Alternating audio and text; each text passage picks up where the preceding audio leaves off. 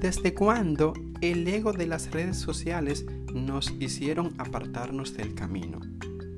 ¿Desde cuándo los likes y los comentarios nos hicieron perder la ética y el sentido común en nuestros oficios? Hago estas preguntas porque veo algunos profesionales del sector gastronómico, específicamente cocineros, muchos de ellos que han participado en diferentes competencias gastronómicas, utilizando sus plataformas como un medio de prostitución. Y utilizo ese término porque lo que están posteando es contenido de índole sexual. Preguntas con doble sentido, preguntas específicas de una acción muy íntima. Es cierto que esto puede generar morbo, visitas, comentarios y seguidores que anden en esa sintonía. Puedo entenderlo. Pero se supone que seguimos personas y profesionales por la intención, por el deseo de comunicar acciones positivas.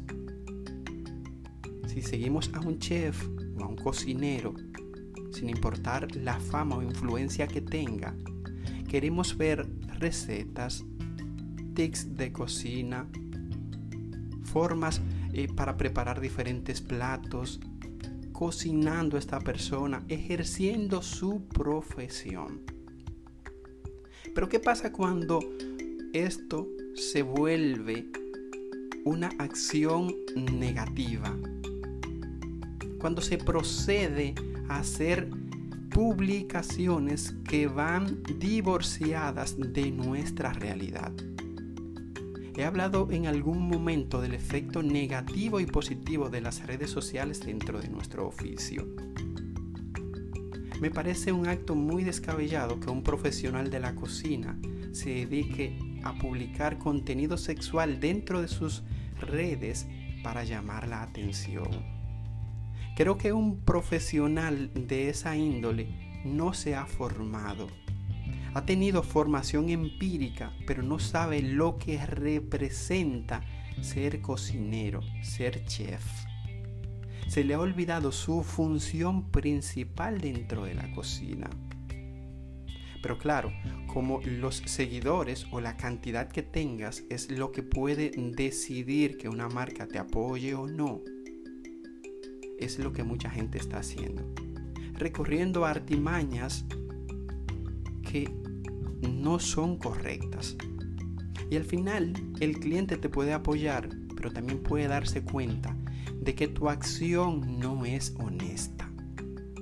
Vuelvo y repito, se supone que si estás dentro de una cocina y te has formado y tienes experticio y clientes que te patrocinan, tu acción debe ser cocinar, mostrar contenido gastronómico, y si decides hacer una acción que no vaya a la par con lo que tú estás ejerciendo profesionalmente, para eso debes tener una cuenta personal donde tú puedas expresar tus puntos de vista de política, religión, sexualidad, lo que entiendas. Pero al final a un cliente no le hace gracia ver que si te apoya, que si confía en ti, el contenido que muestres no vaya a la par con lo que estás diciendo. Y a mí en lo particular me parece que ese tipo de persona no es orgánica. Es un tipo de persona desleal porque recurre a artimañas para tener una gran cantidad de seguidores que al final no están apoyándote por lo que presentas, por tus recetas. La gran mayoría viene hacia ti por ese morbo que has generado porque hoy día se entiende qué es lo que vende y mucha gente en vez de detenerlo se ha sumado a esa acción para obtener gran cantidad de seguidores. Censuro esta acción, como también la misma que hacen los travel bloggers y las chicas que están haciendo una acción de viaje eh, promocionando diferentes destinos, tanto a nivel nacional como internacional. Y utilizo el término prostitución de algo natural porque hay un metamensaje en cada cosa que nosotros publicamos a través de las plataformas digitales. Para mostrar un destino, y lo he dicho en otras ocasiones, no hay que desnudarse. No hay que mostrar el trasero. No hay que salir en una foto en traje de baño. Porque estás diciéndole que tu alcance depende del morbo que tú proyectes en las fotografías. Y ahí es cuando pregunto, ¿en qué parte queda el sentido común? ¿En qué parte está la ética profesional? Si todos nos maravillábamos antes con las personas que seguíamos, con nuestros artistas, con nuestros escritores, políticos, etc. Y hoy, aunque todo haya cambiado, no se puede echar a un lado esa ética profesional. Se puede comunicar y transmitir experiencias de viajes sin desnudarse, sin proceder a mostrar los pezones o el trasero, como he visto chicas que están haciendo. Y si me voy un poquito más lejos a esta acción que estamos viviendo con relación al COVID-19, saliendo y estando juntas de la mano, me parece también una acción de irrespeto por lo que estamos pasando, porque no conviven juntas bajo un mismo techo. Son personas que conviven con diferentes familias y parejas. Y ese metamensaje les llega a tantas personas diciéndole, sal con tus amigos de viaje. Vete a vacacionar con tus amigos, cosa que por el momento no es necesario ni se debe hacer porque en muchos casos hay personas asintomáticas y pueden representar un gran contagio. Igual que la mayoría de las, de las fotos sin mascarillas, sin tapabocas. Creo que debemos ser un poco coherentes porque esa prostitución que utilizo ese término para referirme a esas personas porque no tienen moral y utilizan las estrategias para generar engagement, para generar ruido, pero ese ruido es negativo.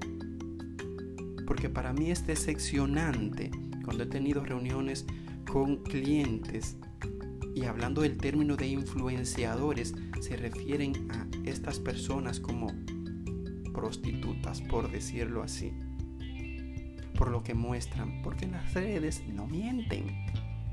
Ojo, que si te vas a un balneario, a una playa, no tienes que ponerte eh, un pantalón manga larga ni una ropa super cubierta, porque se entiende que es la vestimenta ideal. Pero se puede mostrar el destino, sí, se puede mostrar una gran cascada, se, se puede mostrar una playa impresionante, se puede mostrar un senderismo, una excursión, sin necesidad de estar en el pleno bosque en traje de baño. Y probablemente ese tipo de persona que esté haciendo una acción incorrecta es la misma que tiene todo el repunte positivo de la gente que no se está dando cuenta que sus acciones están fuera de ética profesional. Creo que es momento de sentarnos, de reflexionar, de ver a quién seguimos, de ver nosotros mismos qué comunicamos, qué acciones positivas estamos dejando en los demás.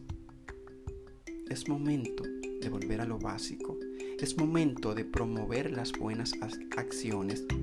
Es momento de despertar la ética profesional y el sentido común. Soy Juan de Dios Valentín y estuviste escuchando Destinos y Sabores by Food and Traveler.